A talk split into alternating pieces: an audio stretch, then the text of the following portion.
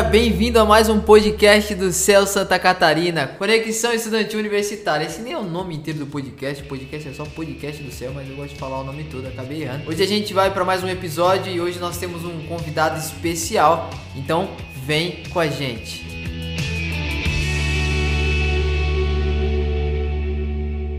Gente, hoje o convidado nada mais, nada menos que Igor. Igor, se apresente pra gente aí quem é você, de onde você vem, onde você congrega, o que você faz da vida, fica à vontade.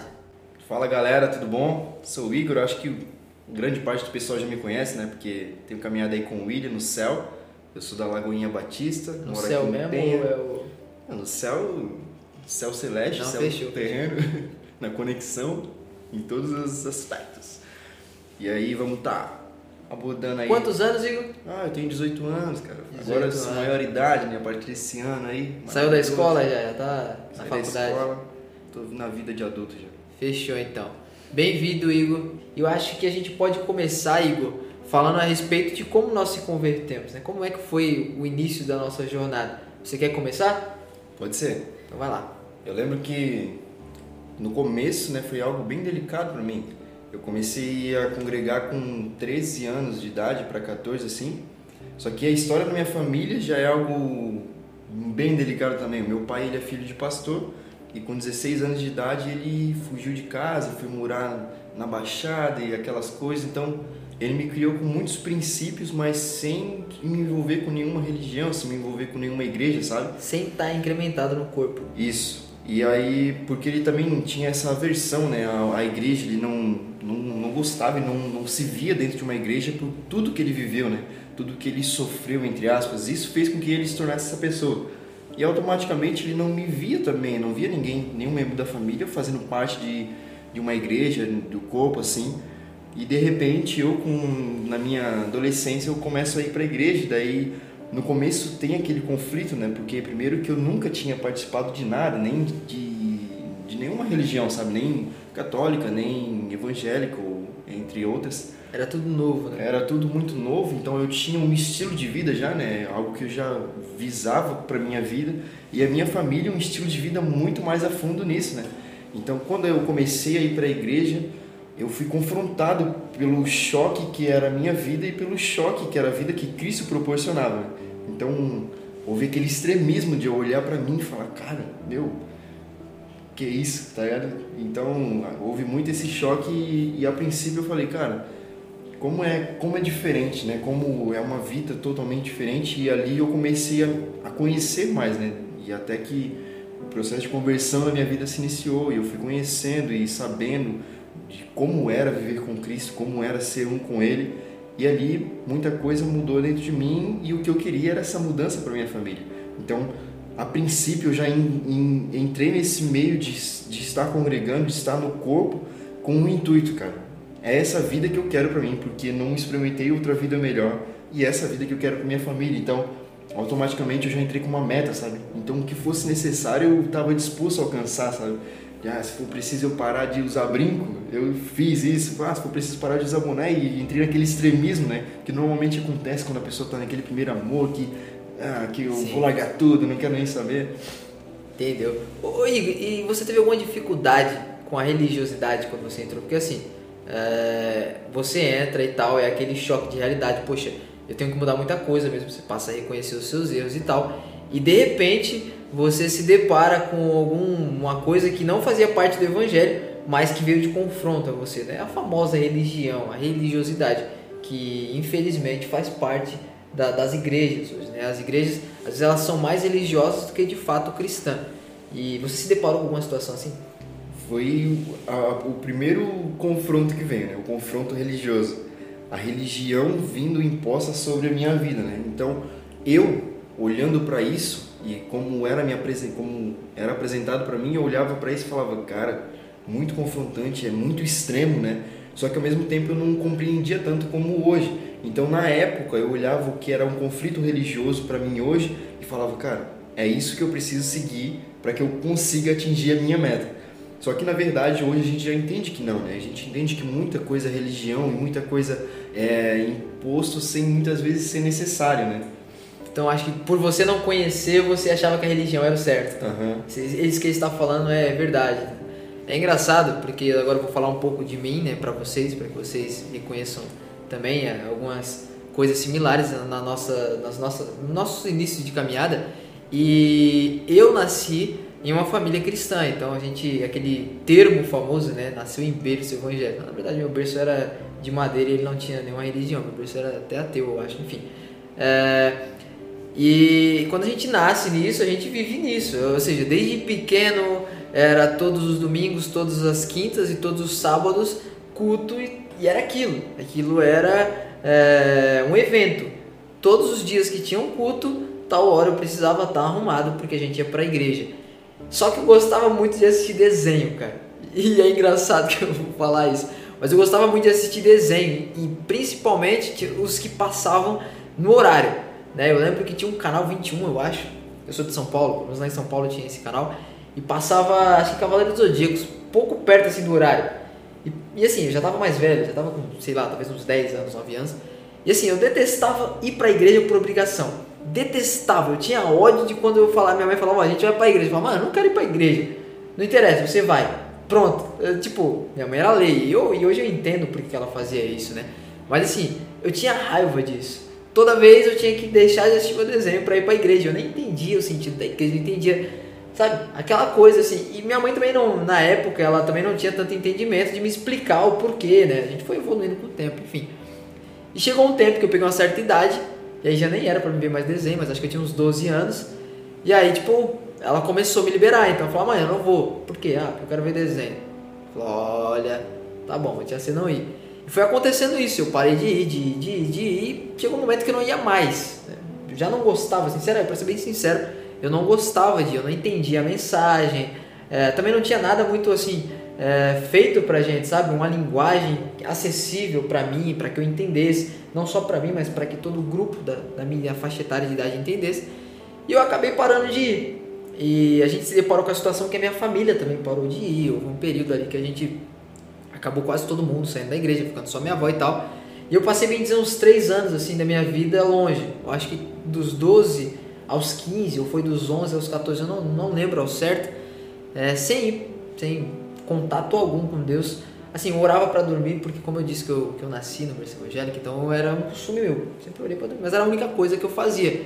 E eu me lembro que, acho que com 14 ou 15 anos, tipo, eu comecei a lidar com aquelas crises existenciais, sabe, adolescente, mano, pra que, que eu nasci? Qual é o intuito da minha vida, mano? Será que eu vou ser um jogador de futebol? Será que eu vou ser um desenhista? O que será que eu vou ser? E essas crises existenciais. Mas eu comecei com essas coisas, a questão do primeiro relacionamento, né? De, pô, gostar de uma menininha e tal. Eu não achava resposta em nada. E de repente parece que foi Deus, ele foi criando um cerco assim onde eu comecei a achar respostas na Bíblia, eu comecei a achar respostas. Toda vez que eu fazia uma pergunta, tinha alguém relacionado ao cristianismo que me respondia isso, saciava a minha sede por respostas eu acabei, acho que com 15 ou 14 anos, voltando para a igreja por intuito da minha avó. Ela começou a me chamar e eu comecei a ir. E eu passei a amar aquilo, eu comecei a entender um pouco da mensagem, comecei a ir. E, e aí chegou essa parte que a gente comentou, a questão da religiosidade. Eu lembro que eu fui para uma igreja que ela é bem tradicional, eu não vou citar nomes aqui, mas ela é bem tradicional e ela é bem rígida nas tradições. E eu acabei que eu passei a seguir tudo. Então, cara, eu lembro que na época parei de ver televisão, parei de jogar bola, parei de fazer várias coisas porque dentro da doutrina daquele lugar, aquilo era o correto. E, e aquilo começou a me fadigar de novo. Tipo, a mesma raiva, o mesmo desgosto que eu tinha né, por Cristo e pela igreja quando eu era criança, eu passei a ter quando eu era adolescente. E acho que aqui a gente parte para um próximo ponto da nossa, da nossa conversa, Igor, que é o que, que a religião causa na gente? Né? O que, que num jovem, num adolescente, às vezes até num adulto, o que, que a religião causa na gente? Quais são as feridas que hoje provavelmente saradas, mas que você carregou por muito tempo por causa da religião? Eu acho que uma das verdades mais fortes que foi implantada em mim quando eu comecei a, me, a meio que sair dessa caixa da religião é que a religião ela vai te aprisionar enquanto Cristo te liberta, sabe? Então eu me via me colocando numa caixa que nunca foi minha, sabe? É, quando em Romanos 12 Paulo vai falar para que a gente não venha se conformar com os costumes desse mundo, é como se ele estivesse falando, cara, saia da, saia da caixa do mundo e comece a pensar como Cristo pensa. E eu via que a religião fazia justamente isso comigo. Ela me colocava numa caixa onde eu devia pensar como ela pensa, porque dessa forma seria o correto. Sendo que muitas vezes não era o correto, né? Então eu acho que o maior aversão, o maior conflito religioso que eu tive foi quando eu comecei a compreender isso, sabe? Que enquanto Cristo queria me dar liberdade para fluir nele, para crescer, para ser alguém e ser aquilo que Deus falou, a religião ela falava para você ser quem, quem Deus falou que você é, para você ser aquilo que Cristo quer que você seja, você primeiro tem que fazer isso, isso e isso. E dentro dessa caixa eu não conseguia crescer. Sabe? Ela te dava os determinados padrões para que você desenvolvesse, uhum. mas dentro dos padrões deles. Uhum. Interessante, interessante. E tem alguma ferida, alguma marca assim que você fala, poxa, teve algo que aconteceu e isso me chateou? Cara, eu acho que eu não carrego como marca, porque eu acredito que tudo é para nossa construção, né? E se hoje a gente está aqui, é porque todas essas coisas cooperaram para o bem, querendo ou não. Hum. Mas eu lembro que eu fui muito não rejeitado, mas muito confrontado, sabe, colocado contra a parede. Eu lembro que assim que eu comecei a congregar, eles olhavam para mim e eu também comecei no meio muito religioso, sabe, numa igreja bem conservadora e eles olhavam para mim e eu usava um brinco na orelha e já vinha aquele primeiro confronto. E depois, no meio de uma roda de galera, eu falei uma palavra um pouco mais pesada para aquela roda e todo mundo parou e olhou para mim. Que que falou? Tipo, como se eu fosse a pessoa, um alien, sabe? Um alien chegando ali falando e todo mundo olhando para mim e falando: "Cara, que isso? Como isso? Isso saiu da sua boca, sabe?" E não que tivesse sido errado eles acharem isso diferente do, do meio deles, mas a forma de tratar, sabe? Uma forma religiosa, opressora, não uma forma de amor que carrega para um lugar onde essa palavra não mais faz parte do vocabulário, sabe? Então isso foi os confrontos, mas eu hoje eu consigo compreender e trazer isso para o meu crescimento, porque eu me vejo sem isso. Só que mesmo assim, se fosse outra pessoa, talvez não, consegue, não conseguisse compreender da mesma maneira que eu compreendi, sabe? Então acho que foi um, um baque foi tipo uma parada de, pô, ele errou, vamos arrebentar ele, ao invés de, não, pô, você errou, mas peraí, ó, você tá errado, isso não se faz. Por quê? Por causa disso, disso e disso. Legal. E é interessante o tanto que essa história se repete, porque acho que se a gente for perguntar para a maioria das pessoas que estão ou que já foram, né, já fizeram parte de um meio cristão, elas vão dizer a respeito de algum de alguma coisa é, religiosa, de alguma religiosidade que as feriu, que as tirou, que as machucou e tal. Eu lembro que uma vez aconteceu um episódio bem engraçado que eu vim de eu tava em uma igreja com a minha avó e eu fui e mudei de uma igreja, tipo, elas tinham uma diferença um pouco drástica assim, a respeito do elas queriam a mesma coisa, mas a liturgia, o jeito da adoração, enfim, era diferente. E como eu vim daquela, eu vim com algumas coisas dela, né? Foi o jeito que eu tava aprendendo e tal. E um dia eu pô, eu fiz um negócio que eu fazia na outra. Tipo, uma questão assim de liturgia, sabe? E tal. Não quero citar bem o que foi, mas. E eu fiz e, cara, no final do culto eu fui meio que exortado por causa disso. E era uma coisa tão simples, assim, tão natural para mim. Eu falei, nossa, caramba. E, e hoje, assim, hoje a gente vai estudando, a gente vai aprendendo, e você pode replicar e dizer sobre isso também e a gente vai vendo o que é religiosidade, o que é tradição, o que é tradicionalismo, o que realmente é, é bíblico. E eu lembro que, assim, pra mim na época eu fiquei um pouco chateado. Porque, poxa, eu acabei de mudar e tal, eu nem fiz nada demais, mas já levei aquele baque. Ô Igor, acho que a gente pode dar mais um salto na conversa. E a gente falou a respeito é, de como a gente se converteu, a gente, você disse como você se converteu, eu disse como eu voltei para a igreja e tal. Uh, a gente falou também a respeito uh, da religião, de como a gente se deparou com ela, né? Primeira vez que a gente se deparou com isso. Eu acho que a gente pode falar agora a respeito da religião, como a gente vê a religião atualmente. Né? Nós dois uh, fazemos parte de um, de, um, de um grupo de fé, de um grupo cristão. E, embora distintos, a gente sempre vai se deparar com alguma coisa. Você quer citar alguma coisa? Como você vê? Qual a sua visão a respeito? Eu acredito que um ponto crucial, né, e acho que o ponto de partida é quando a gente reconhece, a gente compreende, né, que nós somos religiosos, que a gente está nesse meio, que a gente precisa não ir contra isso, mas se desfazer, né, desconstruir isso que foi construído em nós, porque é fato que Jesus ele quer construir algo sobre nós como um firme alicerce que ele é. E muitas vezes essas construções que já existem em nós, ela, ela nos impede de, de alcançar né, isso que Cristo quer sobre nós. algo sobre a religião que eu vejo e que eu tenho como ponto de partida é o conhecimento, sabe? Porque até no começo de quando eu estava lá nos meus primeiros passos, como eu já contei aqui, o que me ajudou foi ter o acesso ao conhecimento. E isso não é somente o conhecimento de Deus que é o mais importante, mas o conhecimento social, o conhecimento de outras pessoas, de como elas pensam, de como eu devo pensar, de por que eu penso assim, sabe? Então, ao mesmo tempo que, como eu disse, tinha pessoas que vinham contra mim e falavam, cara, mas tu tá pensando desse jeito, tinha outras, como acho que você conhece algumas, que chegavam, não, não é bem assim. É, o meu primeiro líder, que hoje é o que trabalha com você ali. Que é meu líder hoje. É, à frente de um trabalho, ele foi um cara que teve do meu lado ali pro que desse e viesse, sabe? Então, tipo, é, ele me ajudou muito através do conhecimento de Deus, sabe? Então, hoje, o conflito religioso que eu tenho, com, o que eu tenho mais como impasse, sabe? O que eu mais vejo de religião em mim é aquilo que falta de eu conhecer a Deus. E o que eu vejo mais nas pessoas que caminham comigo, sabe? As pessoas que caminham comigo, é, a gente consegue reconhecer isso. Que quanto menos de Deus a gente conhece, mais religioso a gente se torna. E quanto mais a gente conhece, menos a gente se torna. Então hoje o conflito já não é mais sobre usos e costumes, já não é mais sobre liturgias, é sobre conhecer mais a Deus, o que ele pensa, como ele acha, o que ele pensa sobre isso, sabe? Porque talvez, e tem até alguns exemplos, a gente passou muito tempo fazendo algo de um jeito, sabe? E tava dando certo. E continua dando certo, mas às vezes Deus ele, ele tem uma nova maneira de trabalhar sobre aquele algo, para que aquilo transborde mais e às vezes a gente olha para aquilo e fala: "Não, cara, mas isso sempre deu certo", sabe? Então, é muito de o ponto de partida realmente é esse, o conhecimento, sabe? Conhecer mais a Deus, sabe? Conhecer mais como ele pensa e como eu devo pensar. Pô, você já deu a chave, já matou a conversa. A gente acaba o podcast aqui agora. Valeu, gente, obrigado. Mas eu acho que você entrou no. Você deu a resposta. Eu acho que, assim como você, eu acredito que o conhecimento é a chave para escapar e para combater toda a religiosidade. E achei perfeito quando você falou que quanto menos você conhece a Deus, mais religioso você se torna. Isso é verdade. Isso é verdade. Porque assim, o que a gente mais se depara hoje no nosso meio é a falta de conhecimento, né?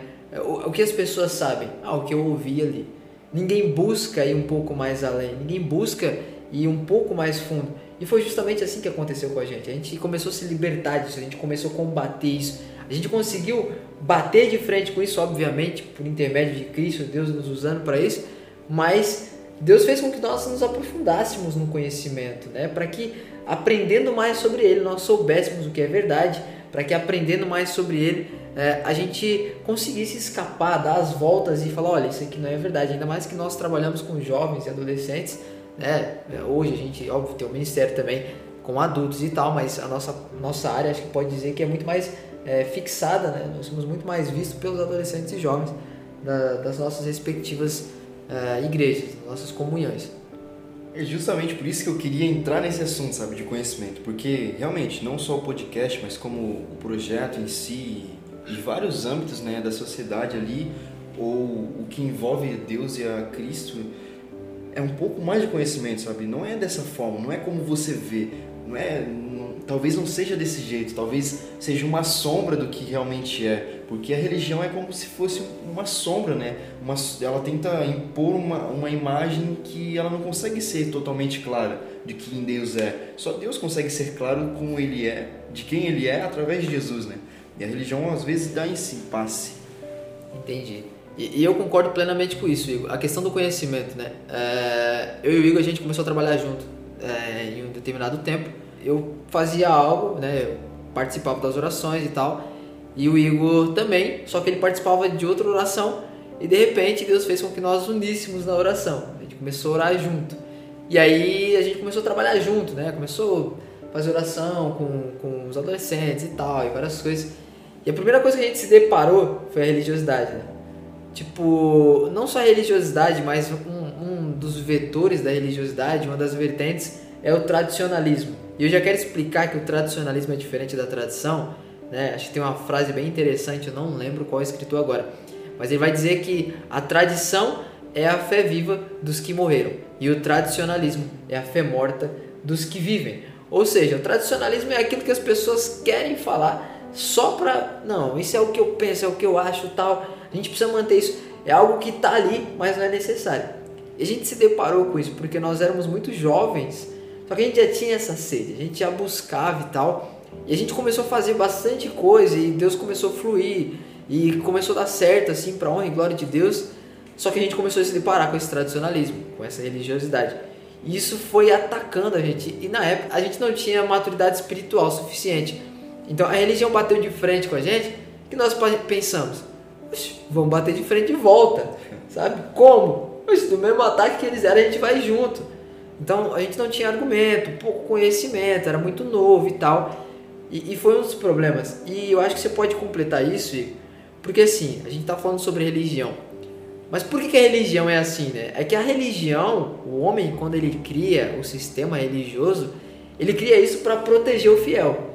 Ou seja, é, vamos supor, né? Vamos pegar os costumes mais tradicionais, assim, de igrejas mais tradicionais, né? Usa saia longa, para quê? Para evitar a sensualidade. Você evitando a sensualidade, eu evito que você pegue. Então ela cria um muro de proteção ali. É, não, vamos pegar um aqui, né? hoje não é mais tão comum, mas já existiu. Não assiste televisão. Por quê? Porque aí ele não vai ver nada de errado e aí a concupiscência do olho dele não vai funcionar. Então a gente cria um muro em volta disso também né? Ah, não, não, não, sei lá, não vai nadar sem camisa, não vai jogar bola, por quê? Porque a gente evitando que ele esteja ali, a gente evita que ele peque. Então, a religião vai criando esses muros em volta da pessoa e o intuito dela é proteger o fiel de pecar ou de cometer um erro. A gente vê isso no, farisaísmo, né? Os fariseus eram assim, eles criavam vários muros em volta dele. Por exemplo, o jejum. O jejum, o mandamento era uma, anual, uma vez por ano. Eles jejuavam toda semana. Então eles criavam um muro em volta do muro. Sabe?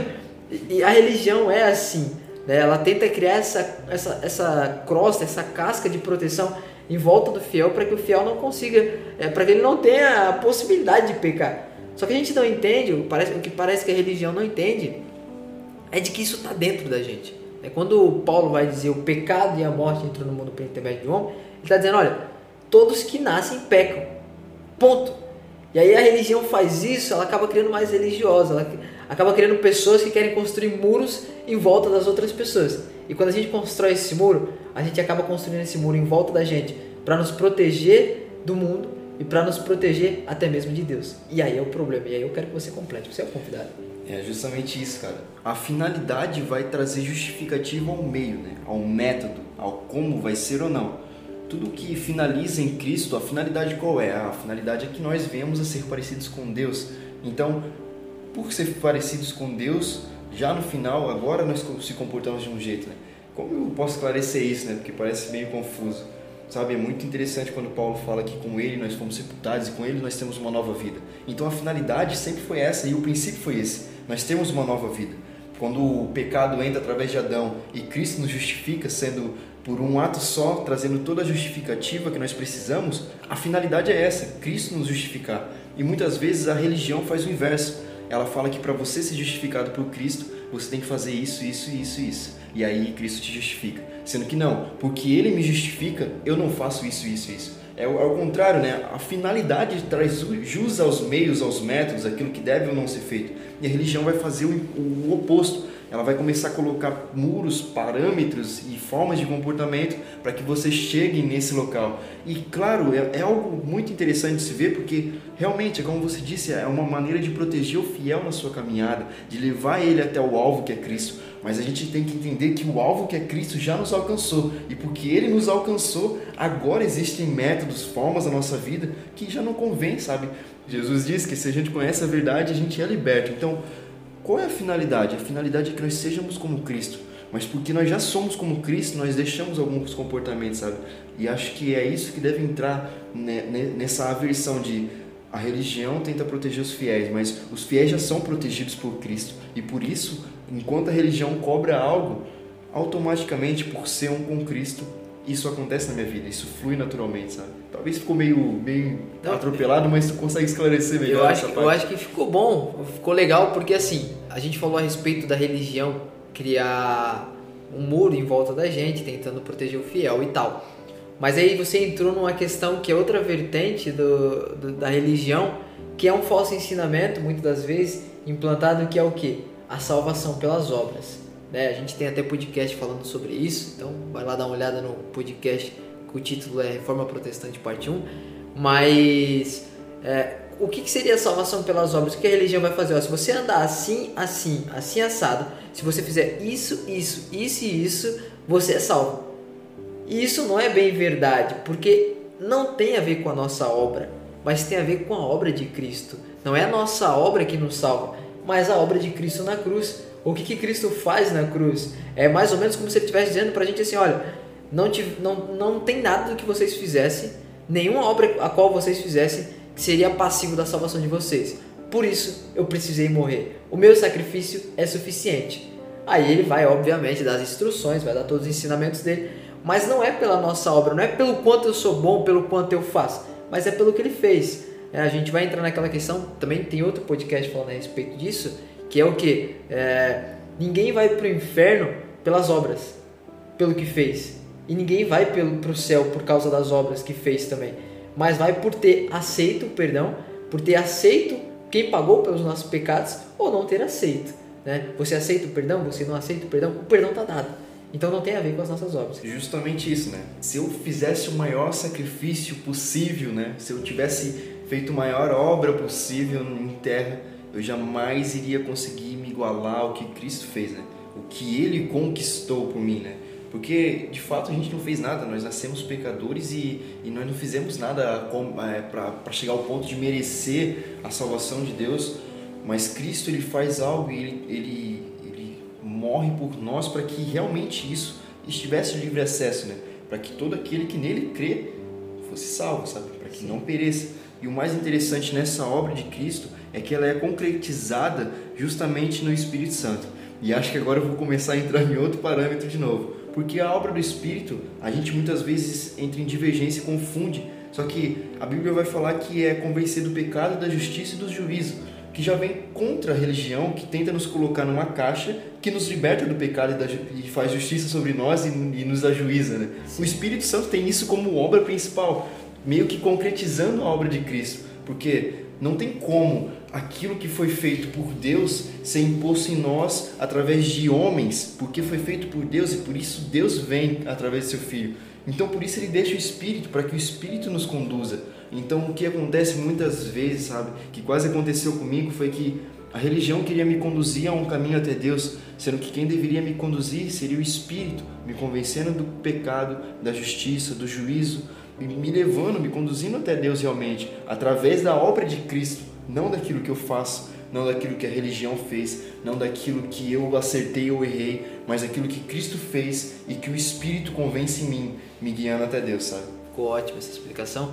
Uma coisa que a gente precisa explicar aqui, porque parte do nosso público é muito jovem e a gente não tá dando legalidade para você sair pecando aí, tá, ô cabeça dura, nem dizendo que pecar é legal, que cometer é legal, de que o cristianismo não tem nenhuma regra, de que Deus não tem. Não, pelo contrário, escuta, escuta outros podcasts que vieram antes que esse você vai entender. Mas o que a gente está dizendo é que a religião é como assim, Deus deu, Deus deu 10 mandamentos. E aí é como se a religião falasse, não, mas a gente tem mais 10 aqui para vocês. Para evitar que você tenha a possibilidade de, de, sei lá, quebrar um dos outros 10. Aí já virou 20. E aí de repente a gente começa a quebrar esses 10 da religião. Aí eles vai e cria mais 10. Não, esses 10 é para evitar que você pegue aqueles 10 e erre para que você não erre, não erre naqueles 10 primeiros. E aí vem os quadragésimos. E a religião vai nascendo assim. A gente viu que foi assim no farisaísmo. É como se a gente pegasse e falasse sobre o mandamento, por exemplo, ah, não matarás e a religião coloca, então não comprarás facas, para que não matarás. Isso. Mas e aí mata com arma, então não comprarás não nem armas nem facas. E, aí mata com a pedra, não tocarás em pedras. Então a gente vai percebendo que é mais ou menos isso que a religião cria. E, e, e eu acho que agora a gente pode entrar num, num âmbito quase que final da nossa conversa sobre religião é, Igor, a gente falou de várias coisas. Nós falamos o que, que a religião é, é o que, que a gente já se deparou quando a gente voltou ou iniciou a nossa carreira com Cristo e tal. Mas agora eu queria que você deixasse a mensagem, é, vamos dizer assim, talvez pastoral. Como é que a gente foge, como é que a gente combate, como é que a gente vence isso? Foi falado ao decorrer, mas eu queria que tu fizesse um resumo agora pra gente. É, como a gente abordou, a gente, a gente vê o quão implantada, né? Não é difícil ver o quão implantada a religião está presente no nosso meio, em tudo que a gente faz. Porque realmente é como é como uma cultura, né? A religião ela sempre parece que está ali, e quanto mais tu, tu se volta para ela, mais tu encontra ela. Então, eu acho que para mim funcionou dessa maneira. Quando eu parei de me voltar para a religião e para aquilo que eu queria confrontar muito ou não e passei a me voltar para o conhecimento de Deus, como eu já disse, né, o conhecimento, isso me ajudou demais. A oração de Jesus em João 17 é muito forte porque ela diz que a vida eterna já é essa, que a gente conheça Deus e conheça Jesus, sabe? Então, quando a gente passa a viver como o eterno, sabe, como conhecendo a Deus, sabendo que ele é imenso e que tem muito para conhecer, muito mais do que pensamos ou imaginamos, a gente consegue viver um algo novo em Deus, sabe? E esse novo é o que Deus busca nos proporcionar e que a religião impede que a gente viva, sabe? Meu meu não conselho, né, porque não sou digno de aconselhar, mas o que eu posso dizer que me ajudou muito na minha caminhada e tem me ajudado é conhecer mais a Deus. E isso não é somente ir à igreja, isso não é somente é, é, orar bastante, é, é sobre um conjunto total, onde eu tenho comunhão, onde eu tenho a leitura, onde eu tenho a oração e eu tenho a percepção, sabe? Perceber em outras pessoas como ela conhece a Deus, sabe? Olhar como ela está vivendo fora da caixa, olhar como eu conheço a Deus, o que eu gosto mais de fazer para conhecer a Deus, como outras pessoas fazem isso, porque é isso, é isso é o confronto religioso que vem na nossa mente.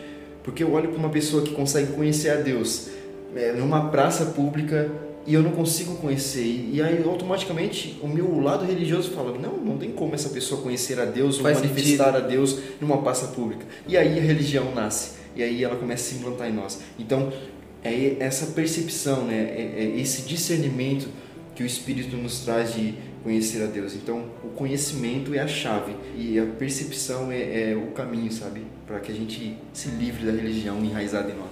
Pô, legal, pô. O cara finalizou o, podcast duas vezes, agora não tem mais o que falar, entendeu?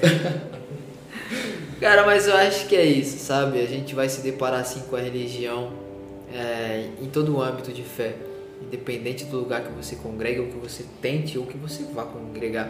É, o Igor falou algo muito importante, eu acho que o conhecimento. Eu acho que a partir do momento que nós começamos, acho que eu posso dizer no plural nós, porque eu te conheço, conheço sua vida, né? Somos amigos de algum tempo. Quando a gente começou a estudar mais sobre Deus, aprofundar mais quem é Deus, é, quando nós passamos a nos relacionar mais com Deus, ou seja, falar mais com Deus, né? não só na oração onde eu dobro o joelho, mas na oração onde eu estou no carro falando com Deus, onde eu estou andando falando com Deus, e eu começo a conhecer esse Deus, e, e, eu aprofundo mais nos estudos porque se tem uma coisa que é apaixonante é Jesus Cristo. Quanto mais você se relaciona com Cristo, mais apaixonado você fica por Ele. Então eu acho que essa, essa é a válvula de alívio, essa é a válvula de escape. É você buscar saber mais quem é Deus. É você, poxa, isso é questionável. Eu acho que tudo deve ser questionável, tudo, porque Cristo foi questionado e ele conseguiu responder muito bem. Né? Na verdade, ele conseguiu responder muito bem, não. Ele respondeu da forma mais perfeita possível em tudo que ele foi questionado. Por que isso? E ele ia contava uma parábola. Por que aquilo? E ele ia e se mostrava, ele se revelava. Então, eu acredito que seja isso. A gente vai ver na vida do, dos apóstolos de que eles vivem uma vida ministerial com Deus, com Cristo, né? Deus em homem. E quando Cristo morre, a gente vai ver que no caminho de Emaús, ou quando eles estão na casa ali, né, na, na aparição de Cristo, onde ele vai dizer: Pai seja convosco, eles não haviam entendido nada. Eles não haviam entendido nada. A gente vai ver que Pedro, ao decorrer do caminho, ele vai brigar com Paulo por causa de uma coisa da religião. Então a gente percebe o quê?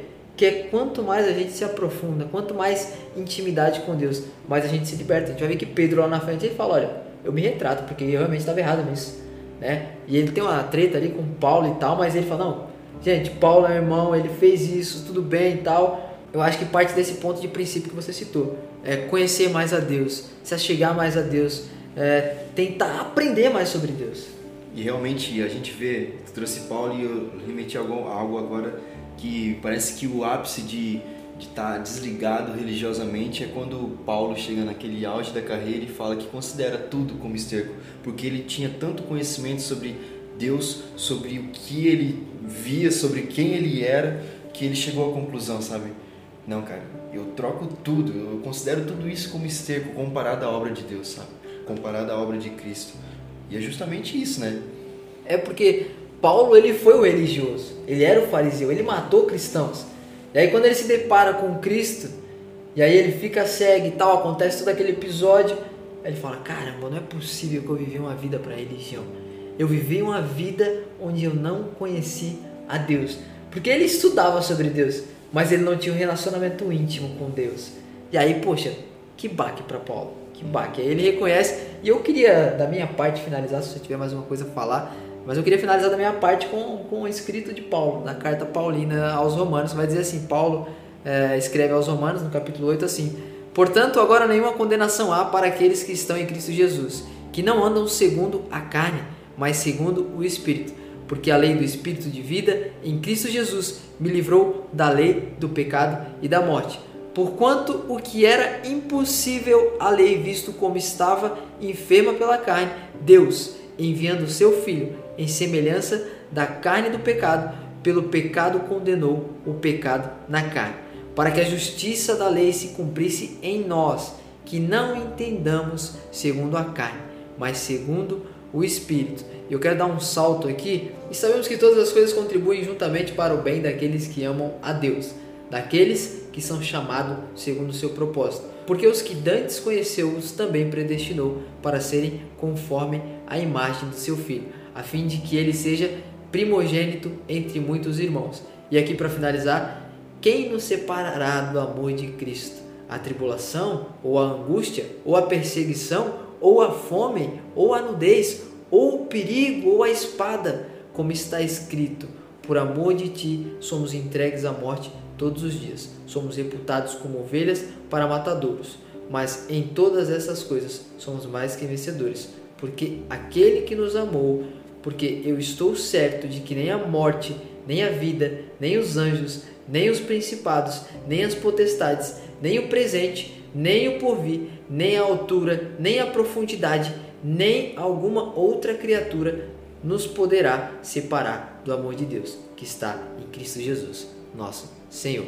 Leitura longa, hein, cara, mas eu achei necessário. Mas totalmente. Quer finalizar com algum versículo aí, Igor? Cara, acho que da minha parte também é isso acho que é algo muito forte também sobre, sobre o que tu leu e sobre tudo isso que foi falado. É a cena de Jesus curando o cego de Jericó, sabe? Mas é, a finalidade ali onde ele é levado para ser para ser questionado pelos fariseus no templo e eles perguntam sobre isso, sobre quem curou e quem foi, como é que foi, e ele só fala: "Eu era cego. Eu só sei que eu era cego e agora eu posso ver", sabe? sair da bolha da religião é algo simples, sabe? E cabe a nós essa compreensão, sabe? Nós somos cegos, cara. A gente precisa dessa luz. A gente precisa da luz que é Cristo. Porque quantas vezes a gente já se pegou não conseguindo compreender esse amor inseparável? Quantas vezes a gente não se sentiu amado? Então eu compreendo, cara, eu sou cego e eu preciso ver. E isso basta, sabe? Não tenho nenhuma resposta para outro questionamento. A princípio é isso. Eu era um cego e agora eu posso ver. E eu continuo cego, eu quero ver mais, sabe? Todos os dias eu preciso abrir meus olhos. Isso. Que, que, conversa maravilhosa. E só explicando né, a minha leitura ali, é onde Paulo ele vai dizer é, de que todas as coisas cooperam para o bem daqueles que amam a Deus, né, para quem quer se parecer com Ele. Em que sentido? Se a religião te feriu, se a religião te machucou, se a religião fez algo com você que não tenha te agradado, é, saiba que isso cooperou para o bem. Né? De que forma, tá? Isso me machucou. Uh, às vezes a dor coopera para o bem, para que nós nos parecemos mais com Cristo Hoje, por eu e o Igor, por ter sofrido, o Gui também, que, que é o cara da produção aqui, por ter sofrido por algo da religião, hoje a gente é pessoas que conseguem é, pregar um evangelho sem religião. A gente consegue falar, a gente consegue tentar, às vezes, ajudar as pessoas nessas dificuldades. Então, todas as coisas cooperam para o bem. Né? Ou seja, sendo maus, às vezes as coisas, ou sendo doloridas, elas estão cooperando para o bem de alguma coisa na sua vida e a respeito do que nos separará do amor de Deus, ou seja, a religião não pode separar, porque nada pode nos separar do amor de Deus. Mais uma coisa, Igor? É isso aí, fechou. Cara, muito obrigado pela sua presença, por ter participado. Gratidão da nossa parte, né, Gui? Convidado especial aí, já teve dois, é, segundo convidado nosso, o Hector e o Igor. Precisando e, e é isso, cara. Vamos te convidar sim, vai ter mais podcast com você aí, se Deus quiser. Obrigadão, Igor. Seus agradecimentos aí, já, já despede a gente com a benção pastoral. Quando a gente fala pastoral, tá? Não é o cara que é pastor da igreja, mas é um cara que cuida de alguma ovelha, que seja o irmão, a mãe. Se ele tá cuidando de alguma ovelha, ele é um pastor e não um pastor congregacional. Senão os caras, é, os caras já estão se autodenominando pastor. Sabe como é que é, né? É a religião. Mas nesse sentido, Igor, fica à vontade. Valeu, galera, muito obrigado. Obrigado aí vocês que ouviram, obrigado à equipe aqui toda que está nesse esse trabalho que é maravilhoso. E que Deus abençoe cada um de vocês e que vocês possam ser abençoados através desses podcasts que estão sendo lançados. Amém? Amém. Amém.